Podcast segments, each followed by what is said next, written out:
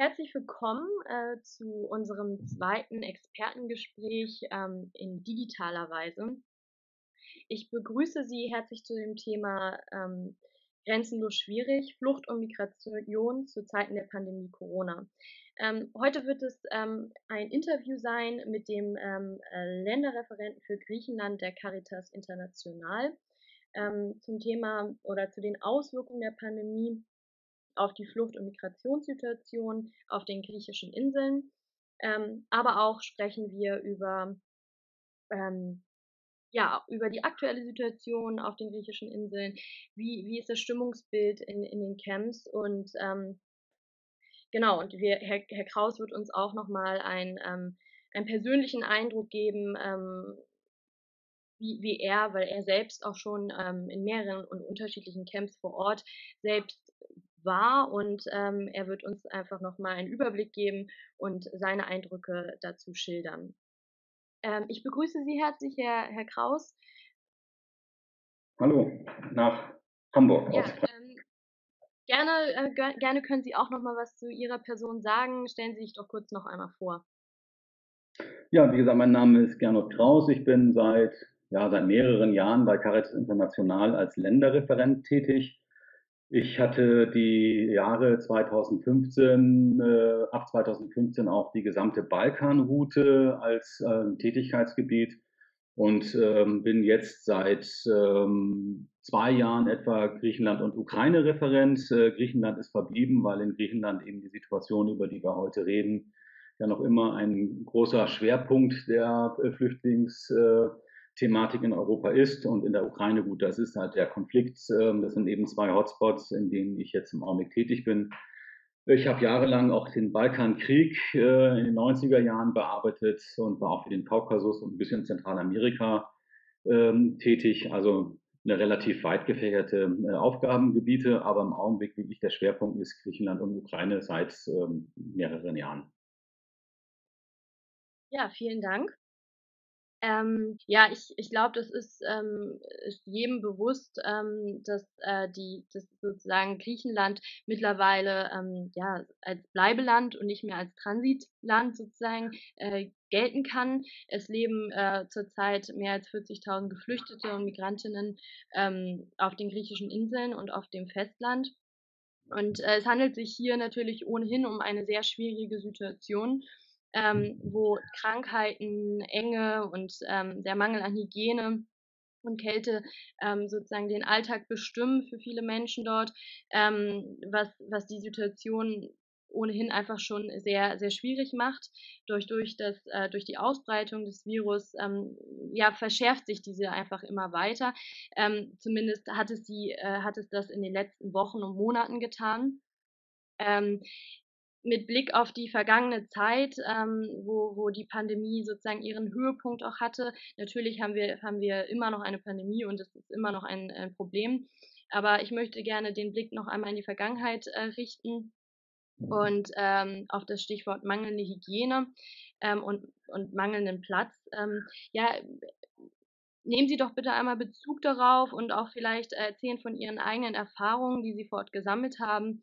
Ähm, Sie waren ja, wie gesagt, schon in unterschiedlichen Camps. In welchen waren Sie und, und wie kann man sich das grundsätzlich dort vorstellen? Ähm, vielleicht auch einfach unabhängig von der Pandemie. Wie, wie war es vor Zeiten von Corona dort? Wie, wie, wie stellte man sich das vor oder wie stellt man sich das vor? Ja, die Bilder aus den Flüchtlingscamps sind ja weithin bekannt. Es wird ja seit Jahren eigentlich gezeigt, wie unhaltbar die Situation ist für ein europäisches, ein EU-Mitgliedsland und für die EU ist. Das ist eigentlich, muss man schon wirklich sagen, äh, eine katastrophale Lage für diesen Teil der Welt, der sich äh, ja eigentlich auf die Fahnen schreibt, dass er sehr human und zivilisiert ist. Ähm, es ist einfach so, dass diese Strukturen, die dort geschaffen wurden, niemals dafür ausgelegt waren, so viele Menschen zu beherbergen. Das ist das Kernproblem. Ähm, die Lager sind sehr unterschiedlich ähm, äh, von ihren Strukturen, aber es ist in der Regel so, dass es ein Kernlager gibt, das eigentlich jetzt nicht gut und schön ist, aber es ist halt äh, strukturiert. Es gibt dort Infrastruktur, befestigte Wege, es gibt Container, es gibt Wasser, es gibt Strom, es gibt Beleuchtung. Ähm, aber das waren Kapazitäten, die vielleicht ein Zehntel, also ein Bruchteil von, von der Belegung, die sie heute beherbergen, äh, dafür geplant waren. Und das ist das, das Katastrophale im Augenblick. Das sind die Bilder, die man kennt mit äh, Abwässern, die durch das, äh, offen durch das Lager fließen, dass dort wilde Zeltsiedlungen in den Hügeln um die Lager, zum Beispiel Moria auf Lesbos ist, sind, ähm, die überhaupt nicht dafür geeignet sind, dort Menschen unterzubringen. Das ist einfach der Situation geschuldet, dass die Lager, man kann sich das vielleicht so ein bisschen wie Slums äh, vorstellen. Wie gesagt, die Bilder sind den meisten ja bekannt, dass Leute einfach unter freiem Himmel oder in Zelten äh, ohne Infrastruktur, ohne Toiletten, ohne sanitäre Einrichtungen, äh, Wasser, äh, Trinkwasser und so weiter leben müssen. Und das ist halt äh, das, das Kernproblem. Und das geht schon, schon lange, lange Jahre so. Und das betrifft eben eigentlich alle ägäischen Inseln, weil die Inseln eben sehr in, insgesamt strukturschwach sind. Sie waren auch schon vorher, es waren schon Urlaubsinseln, aber die öffentliche Infrastruktur ist auf solchen relativ kleinen äh, Inseln ja auch ähm, immer sehr, sehr spärlich. Also denken wir an Krankenhäuser, denken wir an Straßen- und Busverkehr, öffentlicher Transport. Das ist alles überlastet und das eben schon seit vielen Jahren. Also ich bin gewesen in den, äh, auf Lesbos und auf Chios. Ich kenne das Camp Moria, äh, das ja das bekannteste Camp wohl ist, auch mit so den schlimmsten äh, Verhältnissen. Auch das ähm, relativ ein sehr großes Lager und sehr stark überbelegt. Ich war auch auf Lesbos in dem Camp Karatepe, das von der Stadt, von der Gemeinde Mytilene ähm, geleitet wurde und aufgebaut wurde. Dort sind wir selber mit unseren Partnern Caritas Griechenland tätig. Und ich war auf Chios in dem Camp Biel. Das ist auch eins von diesen Ankunfts- und Registrierungscamps, genau wie Moria, ähm, wo auch in die Situation extrem schwierig ist. Wie gesagt, im Kern ein Lager, was oder ein Camp, was aufgebaut wurde mit einer bestehenden Infrastruktur, einem ehemaligen äh, Industriebetrieb. Und drumherum eben in den, in den Olivenhain eben auch da Zelte, wilde Camps. Und das ist halt im Moment das Problem. Ja, Sie sagten, ähm, das ist ja ohnehin ähm, ja ein relativ ähm, relativ strukturschwacher Ort ist, wo diese Camps ähm, aufgebaut sind. Ähm, wie erleben Sie denn da, die Bevölkerung, die, die sozusagen die einheimische Bevölkerung dort? Ähm, können Sie da auch irgendwie was zu sagen? Wie, wie fassen Sie das auf? Wie, wie denken die Menschen darüber, die, die, die dort leben? Ja, das mache ich eigentlich sehr gerne, weil ich immer denke, ähm, das, das kommt zu kurz in der Berichterstattung, äh, sehr häufig zumindest. Man muss eben einfach sehen, dass diese Situation schon viele, viele Jahre anhält. 2015 ähm, war der Peak der, der Flüchtlingssituation, aber es gab schon vorher, wir sind schon in den Jahren, in den 2005 äh, und 2007 gab es schon eben ähm, Besuche von Caritas International auf, auf Lesbos, weil es dort eben auch schon ähm, Probleme mit Migration und Flucht gab. das sind eben Situationen und, und äh, Lagen, die schon viele, viele Jahre anhalten und eben unhaltbar wurden äh, infolge dieser Balkanfluchtroute, die sich dann auftat. Und da leidet natürlich eine solche äh, Bevölkerung, die, man muss sich vorstellen, Moria ist ein, ist ein kleiner Ort, ähm, ein paar hundert Einwohner und plötzlich äh, wird dort ein Gelände ähm, als äh, Flüchtlingsunterkunft ähm, deklariert. Das hat ja auch ein, eine sehr negative Konnotation. Mit Moria verbindet man eigentlich immer nur Leid und, und Elend. Und plötzlich sind dort 20.000 äh, Flüchtlinge und Migranten, das heißt ein x-faches äh, der Bevölkerung des, des Dorfes, die dort leben, die dort äh, hausen und unter, untergebracht werden unter völlig unzulänglichen äh, Bedingungen. Und natürlich belastet das äh, das Verhältnis. Und es ist eben auch das Problem, dass die Bevölkerung keine, keine Perspektive sieht. Ja, die Diskussion, die heute geführt werden, ist, die Camps sollen eigentlich vielleicht verlegt werden, aber eigentlich sollen sie ertüchtigt werden und vergrößert werden. Das heißt, für aus Sicht eines, eines Bewohners der Insel sieht es dann so aus, es wird weiter so gehen. Ja, und es, es gibt keine Lösung auf europäischer Ebene, wo man dann sagt, okay, es müsste ja eigentlich ein, ein Weiterreisen geben und nicht ein Verbleiben auf der Insel. Und daraus resultieren sehr, sehr viele Spannungen. Und ich muss sagen, ich habe, ich habe das auch erlebt, dass es dort auch unschöne Sachen gibt mit äh, Plakaten und äh, Fahnen und ähm, ähm, auch, ähm, auch Übergriffen. Das ist sehr, sehr traurig, aber das darf nicht den Blick darauf verstellen, dass eigentlich seit vielen Jahren eine doch große Gastfreundschaft äh, auf den Inseln herrscht und man die Menschen aufgenommen hat, sie unterstützt hat, aber natürlich eben auch Probleme hat. Und ähm, das ist ein Punkt, auf den man sehr genau achten muss und das ist uns auch wichtig, wir dürfen ja auch nicht vergessen, dass Griechenland aus einer sehr, sehr schweren äh, wirtschaftlichen ähm, Krise kommt. Das hat die Insel natürlich auch betroffen. Und es kommen keine Touristen mehr in den letzten Jahren, weil Lesbos hat jetzt im Augenblick das Image, dass dort alles voller Flüchtlinge ist und deshalb findet kein Tourismus statt. Also ich finde, man muss immer beide Seiten sehen und man darf die äh, Bevölkerung vor Ort äh, nicht aus dem Blick verlieren. Und äh, ich denke, man muss sie auch stützen, damit sie weiter bereit sind, diese Situation mitzutragen. Ähm, sie hatten äh, angesprochen, dass ähm, Camps auch neu, neu ausgebaut werden sollen, beziehungsweise ähm, ja, teilweise geschlossen werden sollen. Äh, ich glaube, dass, dass auf äh, das Migrantenlager auf Samos soll Ende des Jahres auch geschlossen werden und es soll einen Neubau geben. Ähm, was sagen Sie? Ähm, Sie haben Erfahrungen und ähm, was sagen Sie auch als im Namen der Caritas? Ähm, was, worauf muss in einem, beim Neubau sozusagen geachtet werden und was muss berücksichtigt werden, damit Menschenrechte wirklich eben eingehalten werden können? Na, erstmal muss ich sagen, dass es schlimm ist, dass es solche Strukturen überhaupt geben muss. Ja, das ist ein Punkt, der wichtig ist, dass man, äh, die Situation wird sich wahrscheinlich nicht verändern, wenn die Ursachen der Flucht und Migration nicht angegangen werden. Das kann ja nur, das ist ja nur ein, ein Kurieren an den äh, Symptomen, äh, wenn ich ein Flüchtlingscamp äh, verbessere. Natürlich ist es so, dass es da gewisse Standards geben muss und das in erster Linie muss man halt sehen, dass die Strukturen, die dort sind, auch ähm, den Bedarf decken müssen. Das können die Lager, so wie sie jetzt bestehen, nicht leisten. Ja, die Frage ist halt, will man die Lager so groß machen und wie groß macht man die Lager? Was bedeutet das, äh, dass noch mehr Leute kommen, ähm, kommen müssen? Ähm, oder versucht man eben bei der, bei der Situation, dass die Menschen überhaupt diesen gefährlichen Weg über den, über den, über den, die offene See wagen müssen in den Gummibooten, ist das tatsächlich der richtige Weg, dort die Camps zu vergrößern? Ja, aber wie gesagt, wenn Sie fragen, wie sollen die aussehen. Also in jedem Fall müssen sie besser aussehen als jetzt. Die Infrastruktur ist völlig unzulänglich. Da gibt es Standards dafür. Das sind die sogenannten Sphere-Standards, die eigentlich genau vorgeben, äh, wie, äh, welche, welche äh, Bedarfe und wie viele Toiletten, wie viele Wasserhähne, wie viel Nahrungsmittel, wie viele Ärzte und so weiter vorgehalten werden müssen pro Person. Und das wird dort bei weitem nicht eingehalten. Und nochmal, das in der Europäischen Union.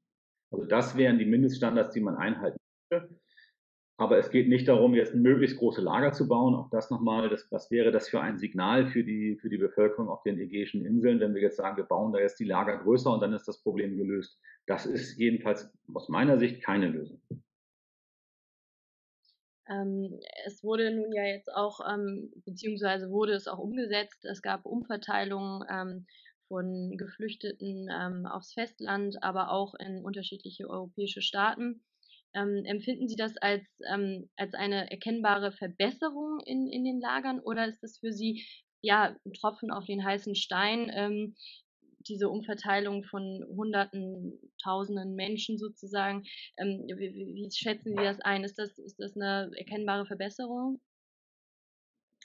Also für die Menschen, die evakuiert wurden, in jedem Fall. Und so die Zahlen, die die bekannt sind oder was bis jetzt geschehen ist, das kann man nur als symbolisch bezeichnen. Das ist wichtig, es ist ein symbolischer Schritt und ein symbolischer Akt, dass man das tut, um zu zeigen, so kann es gehen, so sollte es gehen. Und es ist für die Menschen, die dort ähm, herauskommen und die wurden ja auch ausgesucht, da wurden besonders bedürftige Menschen ähm, ausgewählt, die dann äh, aufs Festland davon nach Griechenland gebracht wurden oder eben auch, denken wir an die Jugendlichen, die nach Deutschland und nach Luxemburg gekommen sind. Aber das war von der Zahl also wirklich nichts weiter als ein symbolischer Akt. Das waren, wenn ich das richtig weiß, 47 Personen, also Jugendliche und Kinder, die dort rausgebracht wurden. Wir reden von einer Überbelegung von Moria. Äh, die aktuellen Zahlen sprechen von etwa 18.500 äh, Geflüchteten auf der Insel Lesbos. Das Lager hat eine Kapazität von zwischen 2.000 und 3.000 äh, Personen. Die Angaben schwanken da ein bisschen. Also was bringen da 400 Personen, die man mit einer Fähre aufs Festland bringt oder äh, auch 100 Leute, die man dort äh, nach Deutschland oder nach Westeuropa bringt? Also das hat zu keiner merk spürbaren oder merkbaren äh, Entlastung geführt. Also jedenfalls nicht für die, die verblieben sind. Die, die gegangen sind, das sehr wohl. Und wie gesagt, wenn man das weiterdenkt und dass man darauf oder damit äh, an einer politischen Lösung arbeitet, dann ist das Ganze sinnvoll. Aber es hat jetzt zu keiner äh, Verbesserung oder Veränderung der Situation vor Ort geführt. Dafür waren die, die Zahlen einfach viel zu gering. Aber es ist gleichwohl so, dass die Versorgung von einer so großen Zahl an Flüchtlingen auf diesen strukturschwachen Inseln äh, extrem schwierig ist. Das ist natürlich sehr viel leichter äh, auf dem Festland zu leisten. Also wir sprachen ja auch so ein bisschen Corona-Krise, da kommen wir wahrscheinlich gleich auch noch drauf zurück. Aber die medizinischen Versorgungseinrichtungen sind bei weitem nicht darauf ausgerichtet, eine so große zusätzliche Bevölkerungszahl zu versorgen. Denken wir nur an Krankenwagen. Ja, also der, die Krankentransporte durchzuführen, dafür, damit sind die schon völlig überlastet. Also das ist auf dem Festland sicherlich besser. Ähm, ja, medizinische Versorgung als Stichwort. Ähm, während der Pandemie ähm, und auch noch jetzt, ich meine, die Pandemie herrscht ja immer noch, ähm, erstmal, wie sehen Sie die aktuelle Lage? Ich meine, ähm, wenn man jetzt ähm, in Deutschland sich befindet, dann ist natürlich, äh, hat man das Gefühl, okay, es gibt viele Lockerungen, äh, die Lage entspannt sich in Anführungsstrichen etwas. Ähm, wie ist das in den, in den Camps? Ähm, wie, wie stark ist da noch die Angst vor, vor einem Ausbruch beziehungsweise eine Infe einer Infektion? Und ähm, ja, können Sie da einmal zu was sagen? Und vor allem aber auch ähm, zu der medizinischen Versorgung der Bewohner. Wie, wie können Ärzte in dieses Camp, können sie da einfach ähm, eintreten? Wie, wie ist da ähm, die, die Zugänglichkeit für, für generell Hilfswerke und ärztliche Versorgung? Erstmal muss man sagen, dass Griechenland ja sehr schnell und sehr äh, umfassend reagiert hat auf die Corona-Pandemie und die Covid-19-Bedrohung. Und man hat eigentlich eine sehr respektables Resultat äh, hinbekommen und hat dort die Fallzahlen sehr gering gehalten. Also wenn wir vergleichen, äh, Griechenland hat 2906 gemeldete ähm, ähm, Covid-19-Fälle ähm, bis heute gehabt und Deutschland hat 182.000 ähm, Fälle gehabt. Da muss man halt immer gucken, in welchem Verhältnis steht das. Das sind 27, ein, äh, 27 ähm, Covid-Fälle auf 100.000 Einwohner in Griechenland und in Deutschland sind es eben deutlich mehr. Ja, ähm, das heißt, man hat, dort, man hat dort gut reagiert und Gott sei Dank ist es nicht dazu gekommen, dass in den Camps auf den Ägäischen Inseln Covid-19-Fälle aufgetreten sind.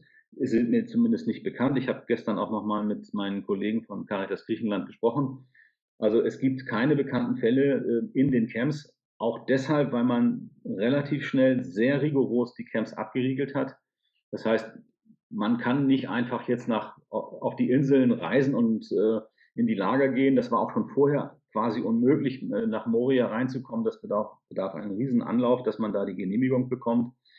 Ähm, das ist auch heute noch so und das ist auch richtig so, weil vermutlich hat man damit wirklich es geschafft, äh, ein, eine, einen Ausbruch des, äh, der, der, der, der Covid-19-Fälle ähm, zu verhindern. Und das wäre wirklich fatal gewesen, wenn da wirklich das Virus ähm, eingeschlagen wäre in den schwierigen, äh, beengten Verhältnissen, wie wir sie alle aus den Fernsehbildern kennen, also Menschenmassen, die anstehen äh, fürs Mittagessen oder für, um Essen zu bekommen, äh, ein, zwei Stunden dort stehen müssen und teilweise unterm freien Himmel, da ist natürlich eine Infektionsweitergabe ähm, extrem einfach und, und schnell. Und das ist Gott sei Dank nicht passiert. Es hat natürlich dazu geführt, dass auch unsere Hilfsmaßnahmen sehr begrenzt werden mussten. Also die äh, Mitarbeiter von Caritas Griechenland, die für uns die Projekte vor Ort unten äh, in, äh, auf den Inseln umsetzt, aber auch in Athen beispielsweise, haben sehr viele äh, Leistungen umgestellt auf Online-Angebote. Das ist sowieso so die Asylverfahren und viele ähm, Verfahren, die man dort äh, durchführen muss, um sich zu registrieren, laufen über, über Skype oder online. Ähm, das konnte man weitermachen, auch Beratungen weitermachen. Aber der Zugang war sehr, sehr schwierig, aber es öffnet sich jetzt langsam wieder. Also seit äh, etwa einer Woche ist es auch unseren Mitarbeitern möglich, wieder ihre Angebote in den im Camp Karatepe beispielsweise äh, auf Lesbos ähm, so aufzumachen. Da haben wir ähm, zum Beispiel äh, also so, sogenannte Social Spaces ähm, für, für Männer und Frauen getrennt, wo die sich dann treffen können und äh, ähm, Englischunterricht oder Griechischunterricht machen können oder auch einfach nur mal zusammensitzen und einen Tee trinken oder ein äh, Dominospiel oder ähm, sich zu, zu unterhalten. Und das wird jetzt langsam, das läuft jetzt langsam wieder an, aber eben unter den gegebenen äh, Vorsichtsmaßnahmen, eben auch da Abstand, äh, Mund-Nasenschutz äh, und verringerte Öffnungszeiten. Aber es geht so langsam äh, wieder auf, auch in Griechenland, Gott sei Dank. Ja, Sie hatten gesagt, ähm, ja, es gibt Online-Formate, wo ähm, beraten wird und ähm, geholfen wird. Wie haben denn die, die Geflüchteten vor Ort in den Camps überhaupt Zugang zu solchen Online-Portalen? Ist das, ist das vor Ort, ähm, ist das zugänglich? Ist das, ähm, ja, gibt es da genug überhaupt? Das ist natürlich ein Problem, weil ähm, das, das Netz natürlich nicht so gut ausgebaut ist wie in Hamburg oder Freiburg.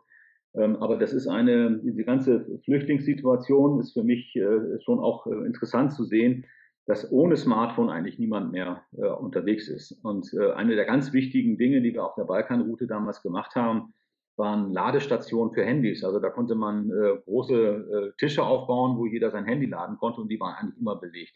Das heißt, über Smartphone und über Internetkommunikation läuft sehr, sehr viel. Übrigens auch der Kontakt nach Hause, das ist denen sehr, sehr wichtig. Da werden eben auch viel Bilder oder Fotos weitergeschickt und auch äh, Videotelefonate ähm, äh, geführt. Also das ist äh, extrem wichtig. Also der Zugang ist schwierig, vor allen Dingen, wenn ich dann Behördengänge oder Asylverfahren beispielsweise über Skype machen muss und da kommt der Kontakt nicht zustande, das Netz bricht zusammen, dann ist der Termin erstmal vorbei und dann wartet man wieder wochenlang, bis man den nächsten Termin hat.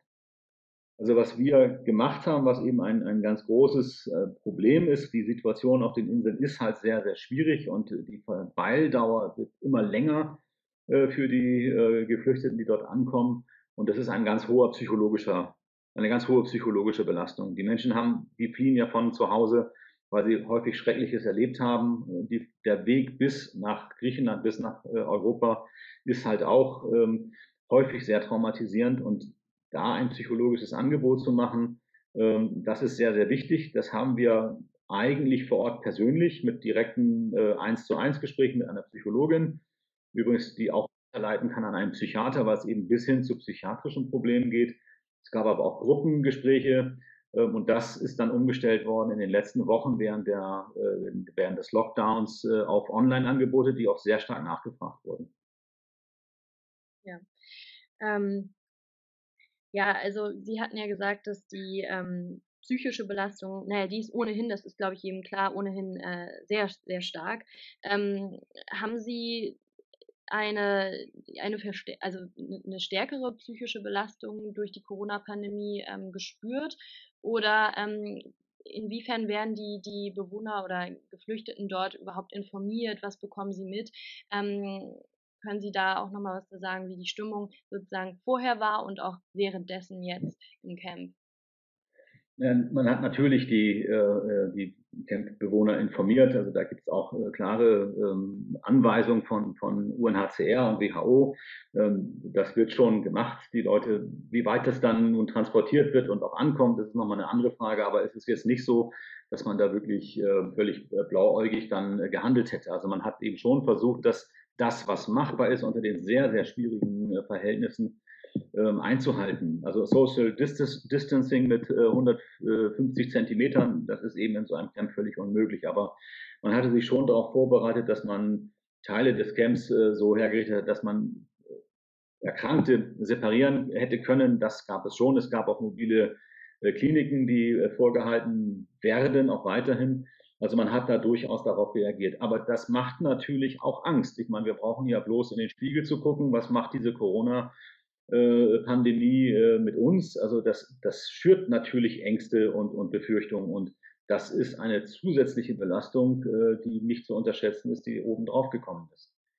Was man aber auch nicht übersehen darf, ist, dass ähm, durch die Corona-Pandemie und den Lockdown, auch übrigens in der Türkei, äh, es sind massiv äh, die Zahlen der Neuankommenden zurückgegangen. Also wir haben äh, in den letzten Wochen haben wir ähm, Flüchtlingszahlen gehabt oder Neuankommende sind nur, es sind 36 Personen in der Woche vom 14. bis 20. Mai angekommen und in der Woche vom 21. bis 27. Mai 67 Personen. Also das ist, das waren so die, leicht die Zahlen, die pro Tag nur allein in Mytilene angekommen sind auf Lesbos. Das heißt, da hat es einen starken Rückgang der, der, der, Neuankömmlinge gegeben, was ein bisschen die Situation entspannt hat, weil eben gleichzeitig eben auch einige weitergehen konnten. Ähm, das ist aber nur ein Nebeneffekt. Also die psychologische Belastung ist ähm, ganz sicher dadurch nicht geringer geworden. Im Gegenteil, sie hat sich verschärft. Können Sie vielleicht noch einmal konkret auf Ihre ähm, Projekte eingehen, die Sie ähm, in Griechenland, auf dem Festland und in den griechischen Inseln, ähm, ja, die Sie dort äh, durchführen? Ähm, mhm. Grundsätzlich, aber vielleicht ähm, auch jetzt auf die Pandemie bezogen, ähm, ja, wie, wie haben Sie sich sozusagen verändert innerhalb Ihrer Projektinfrastruktur und wie, wie stellen Sie sich da auf? Also Zunächst mal ist es so, je nachdem, wie die Situation sich gerade entwickelt. Es war ja so, dass es vor der Pandemie eine, da war das ja auch groß in den Medien, dass plötzlich die Zahlen wieder ganz massiv nach oben gingen, äh, weil in der Türkei die Grenzen nicht mehr so ähm, äh, geschützt wurden äh, und die ähm, Boote besser äh, über den oder leichter äh, sich auf den Weg machen konnten, auch die Landgrenze, das darf man ja auch nicht vergessen, dass es beim Fluss Evros äh, oben im Norden eben auch die, die Land, den Landweg gibt, wo sehr viele rübergehen. Das hat natürlich dazu geführt, dass die Besorgnis wieder groß wurde, dass es erneut zu Situationen wie 2015 kam. Deshalb war das auch so groß in den Medien. Das war ja auch ein Stück weit geschürt.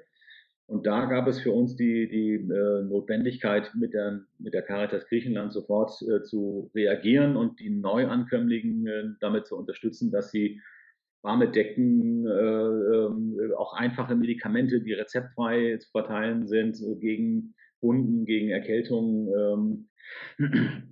Ja, und also während ähm, der, der Pandemie, und sagte ich vorhin ja schon, dass die mussten wir wegen des Lockdowns und auch unser Personal ähm, aus diesen Camps abziehen. Also Karatepe vor allem auch im Camp Chios auf, auf, äh, auf äh, nein, Camp Viel auf Lesbos, äh, Entschuldigung, Camp Viel auf Chios ähm, auch dort mussten wir unsere äh, Tätigkeiten äh, umstellen auf Online-Angebote äh, und äh, wir konnten halt nicht in die Camps reingehen. Und das war, ist, ist schon problematisch gewesen. Aber wir haben dann sehr eng auch mit den äh, Camp-Management zusammengearbeitet und äh, wenn dort Bedarfe gemeldet wurden, ähm, die nicht gedeckt werden konnten, konnten eben aus den Programmen, die wir vorgehalten haben, eben relativ, recht schnell eben Dinge wie Hygieneartikel, Seife, äh, ähm, Waschmittel äh, oder auch Toilettenpapier zum Beispiel geliefert werden, die oft knapp waren. Und dann konnte man relativ rasch reagieren. Und das war während der Covid-Zeit sicherlich eine Sache, die äh, auch sehr geschätzt wurde vor Ort. Ähm, inwiefern konnten Sie ähm, vor allem dann äh, zu Beginn der Pandemie ähm, auch ihr, also das, die, die Hilfskräfte sozusagen schützen. Ähm, was für eine Auswirkung hatte das auf erstmal natürlich auf die Arbeit der einzelnen Hilfskräfte und, und ähm, wie kann man, wie konnte man die schützen? Sich womöglich selber irgendwie anzustecken oder? Ja, wir, wir sind ja in einem weltweiten Caritas-Netzwerk äh, und äh, es gab sehr schnell eben auf, äh, auf dem internationalen Netzwerk einen, einen Austausch über über genau solche Fragen, wie kann man das Personal schützen. Ähm, das wurde dort auch ähm, geteilt mit den Kollegen von Caritas Hellas, also Caritas Griechenland. Aber es war dann relativ schnell so durch den Lockdown, dass man eigentlich nicht mehr sich bewegen konnte. Und das war ja in Griechenland sehr viel schärfer als in, in Deutschland oder in anderen europäischen Ländern, ähm, dass man eigentlich sich auch nicht mehr auf die Straße herausbegeben konnte und schon gar nicht in diese Camps reinkommen konnte. Insofern war waren die großen Vorbereitungen, die wir schon ge gemacht hatten mit Mund-Nasenschutz und ähm, Hygiene, äh, Desinfektionsmittel und all diese Dinge, die wir angedacht haben, relativ schnell nicht mehr notwendig oder nicht mehr, ja, nicht mehr notwendig, weil man eben einfach gar nicht äh, die, die Flüchtlingscamps aufsuchen konnte.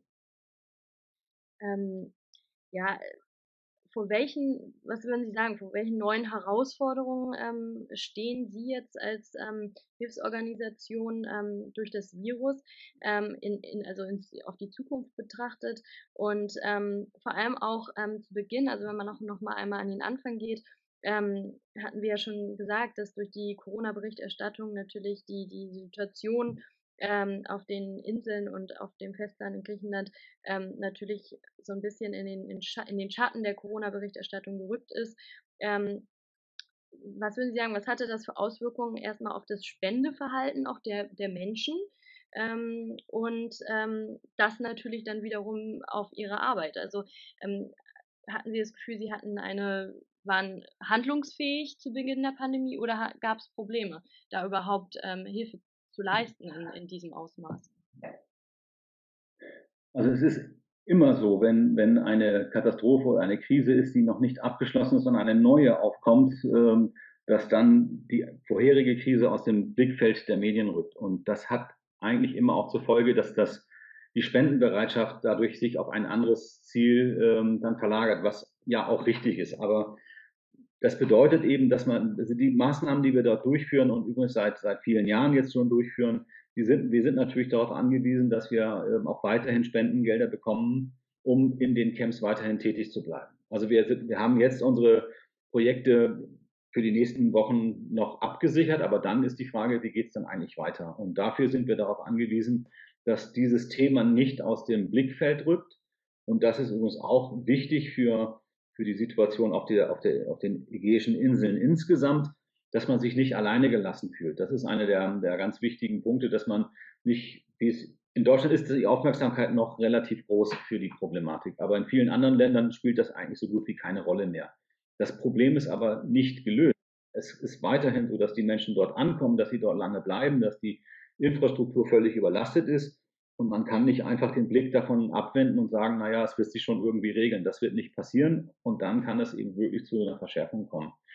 Das ist, das ist eine der, der ganz großen äh, Probleme dabei. Ähm, ja, Sie hatten ja ähm, angedeutet, dass Sie ja die, die Maßnahmen, die die griechische Regierung eingeleitet hat, ähm, dass die auch schnell genug kamen und ähm, ja, da sehr schnell gehandelt worden ist und umgesetzt äh, worden ist. Ähm, würden Sie trotzdem sagen, dass, ich, äh, dass es da auf jeden Fall etwas gibt, was hätte verbessert werden können oder anders gemacht hätte werden können ähm, und vielleicht auch Dinge verhindert, verhindern hätten, hätte können? Nee, man, hinterher ist man immer, immer schlauer. Das ist, äh, ist ein Naturgesetz. Ähm, also ich denke, man hat schon recht gut reagiert. Ich meine, die, das, die Gefahr, die besteht, ist einfach, dass es, wenn es eine zweite Welle geben würde. Ja, äh, davor haben wir ja alle Sorge. Und das, dann würden weiterhin die Situationen äh, besonders kritisch sein in diesen Camps. Und darauf müsste man jetzt wirklich achten. Und das kann man sicherlich besser machen dass man rechtzeitig äh, es schafft, äh, so viel Raum zu schaffen, dass man eben auch Abstand halten kann, dass es eben nicht notwendig ist, zwei Stunden ähm, in einer langen Menschenschlange anzustehen, wo man eigentlich Körperkontakt hat. Das sind Dinge, die man in den Blick nehmen muss. Und da sind wir wieder bei der Infrastruktur. Das hätte man sicher besser machen können und vielleicht auch schneller evakuieren. Aber die Frage ist dann auch immer, wohin. Ähm, es ist nicht so einfach, äh, von, von jetzt auf nun ähm, ein großes Flüchtlingscamp aus dem Boden zu stampfen, wo auch immer, äh, dass dort genügend Raum und genügend Infrastruktur ist. Sowas dauert in der Regel Wochen und Monate. Also das müsste man sicherlich in den Blick nehmen und versuchen in jedem Fall irgendwie, wenn es irgendwie geht, für uns alle eine zweite Welle zu verhindern. Ähm, aber meinen Sie denn, es ist realistisch, also ähm, Abstand zu halten? Klar, man kann das ausbauen, ähm, aber ja, die Menschen sind ja nun mal da. Also ist das realistisch für Sie oder sagen Sie, ähm, äh, ja, es dau also Sie hatten ja gesagt, das würde lange dauern, bis man eben diese Maßnahmen eben schaffen kann, dass die möglich sind, die umgesetzt werden können. Aber ähm, ja, wie realistisch äh, schätzen Sie das ein, dass, dass wirklich, dass man sich schützen kann vor einer zweiten Welle in einem Camp? Ja, da sind wir wieder beim grundsätzlichen Problem. Also solange die, die äh, Fluchtursachen nicht beseitigt wurden und äh, solange es keine Lösung gibt, äh, wohin diese Menschen denn gehen, denn die, in der Regel wollen die ja nicht in Griechenland bleiben, sondern die wollen weiter äh, nach äh, Nord, Nordwesteuropa. Ja, ähm, solange die Situation so ist, wird es extrem schwierig sein, damit umzugehen. Und dann, wenn die Camps nur größer gemacht werden, ist das auch keine Lösung. Aber jetzt, wo die, die erste Welle am Abklingen ist, jetzt ist die Zeit, um zu überlegen, wie kann ich die Situation verbessern. Nicht erst dann, wenn die nächste Welle da ist und dann eben auch zu gucken, kann man das anders organisieren. Das ist aber einfach auch leicht gesagt. Ähm, es, ist, es sind eben zehnfache Überbelegung dieser Camps. Da etwas dran zu ändern, ist sicherlich äh, extrem notwendig, aber es kann nicht einfach nur auf Griechenland abgeladen werden nach dem Motto, dann bringt die halt aufs Festland. Äh, das ist eigentlich auch keine Lösung. Also es ist halt, es ist eine vertragte, es ist ein Dilemma. Also ähm, wohin auch man sich bewegt, solange die, die Ursachen nicht gelöst sind und auch man die Unterscheidung zwischen Flucht und Migration ähm, nicht macht, ähm, wird es schwierig. Also es ist so, dass, dass das ja völlig unterschiedliche Dinge sind, die man aber leider in den letzten Monaten wieder in einen Topf wirft und eigentlich ähm, von Flucht- und Migrationsgründe nicht unterscheidet. Ähm, es äh, gibt Vorwürfe seitens äh, EU-Beamten, die ähm, ja, die sich an die äh, griechischen Behörden richten. Ähm, und es heißt dort, äh, dass, dass es sozusagen an einer mangelnden Initiative und ähm, Kompetenz fehlen würde, ein funktionierendes Asylsystem aufzubauen. Ähm, denn Geld und, und Experten seien ähm, vorhanden und auch genug vorhanden. Äh, wie stehen Sie dazu? Naja, ich meine, das ist ja nur die eine Seite. Äh, wenn ich ein funktionierendes Asylsystem mit äh, hervorragend geschulten Beamten habe, dann ist ja die Frage, was passiert denn danach? Also auch da ist dann die, wenn, wenn das zur Folge hat, dass äh, viele anerkannte Asylanten oder alle, die Asylrecht haben, es bekommen und dann in Griechenland bleiben, ist das halt auch keine Lösung. Also da ist schon eben der, der Kontext mit zu betrachten und es ist dann immer sehr einfach mit dem Finger auf, auf ein äh, Zahnrad zu zeigen, was vielleicht nicht so sich dreht, wie es sollte.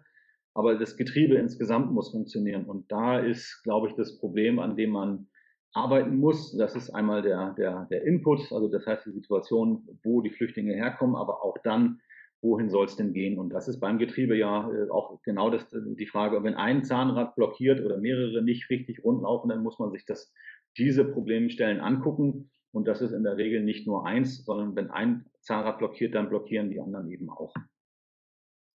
Ähm, ja, ähm, ich würde sonst zusammenfassend gerne nochmal eine persönliche Frage stellen, wenn mhm. Sie nichts dagegen haben. Ja, gerne. Ähm, Sie, Sie waren ja, ähm, ja nun äh, mehrfach vor Ort und äh, haben das mitbekommen und haben sicherlich auch mit, äh, mit Geflüchteten sprechen können.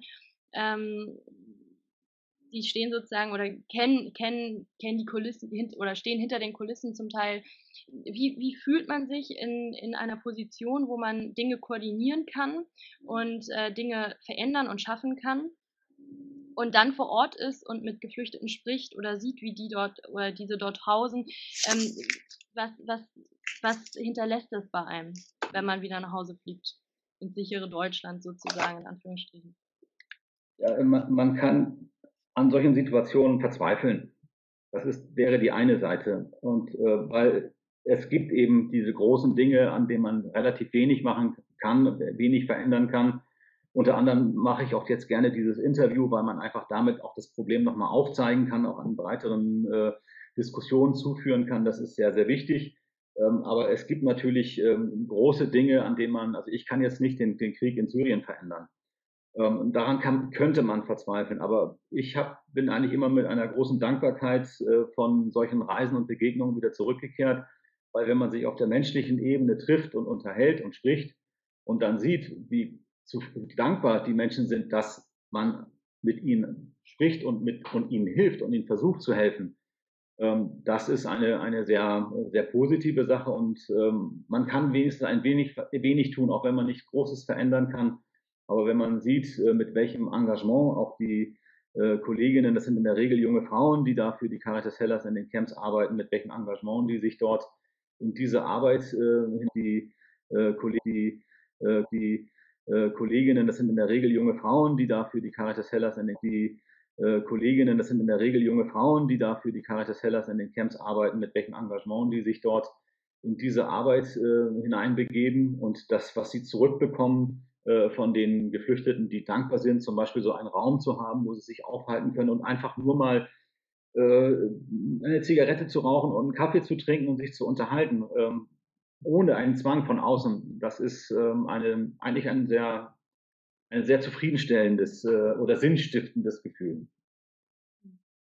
Ja, Herr Kraus, ich bedanke mich herzlich äh, für das Gespräch. Es war sehr interessant und ähm, ja, war, war sehr, wäre sehr schön, auch mal einen persönlichen Eindruck aus einem Camp sozusagen zu hören ähm, und mit einem Experten darüber zu sprechen. Ähm, ja. ja, vielen Dank und ähm, ich verabschiede mich von Ihnen. Ja, vielen Dank auch. Auf Wiedersehen.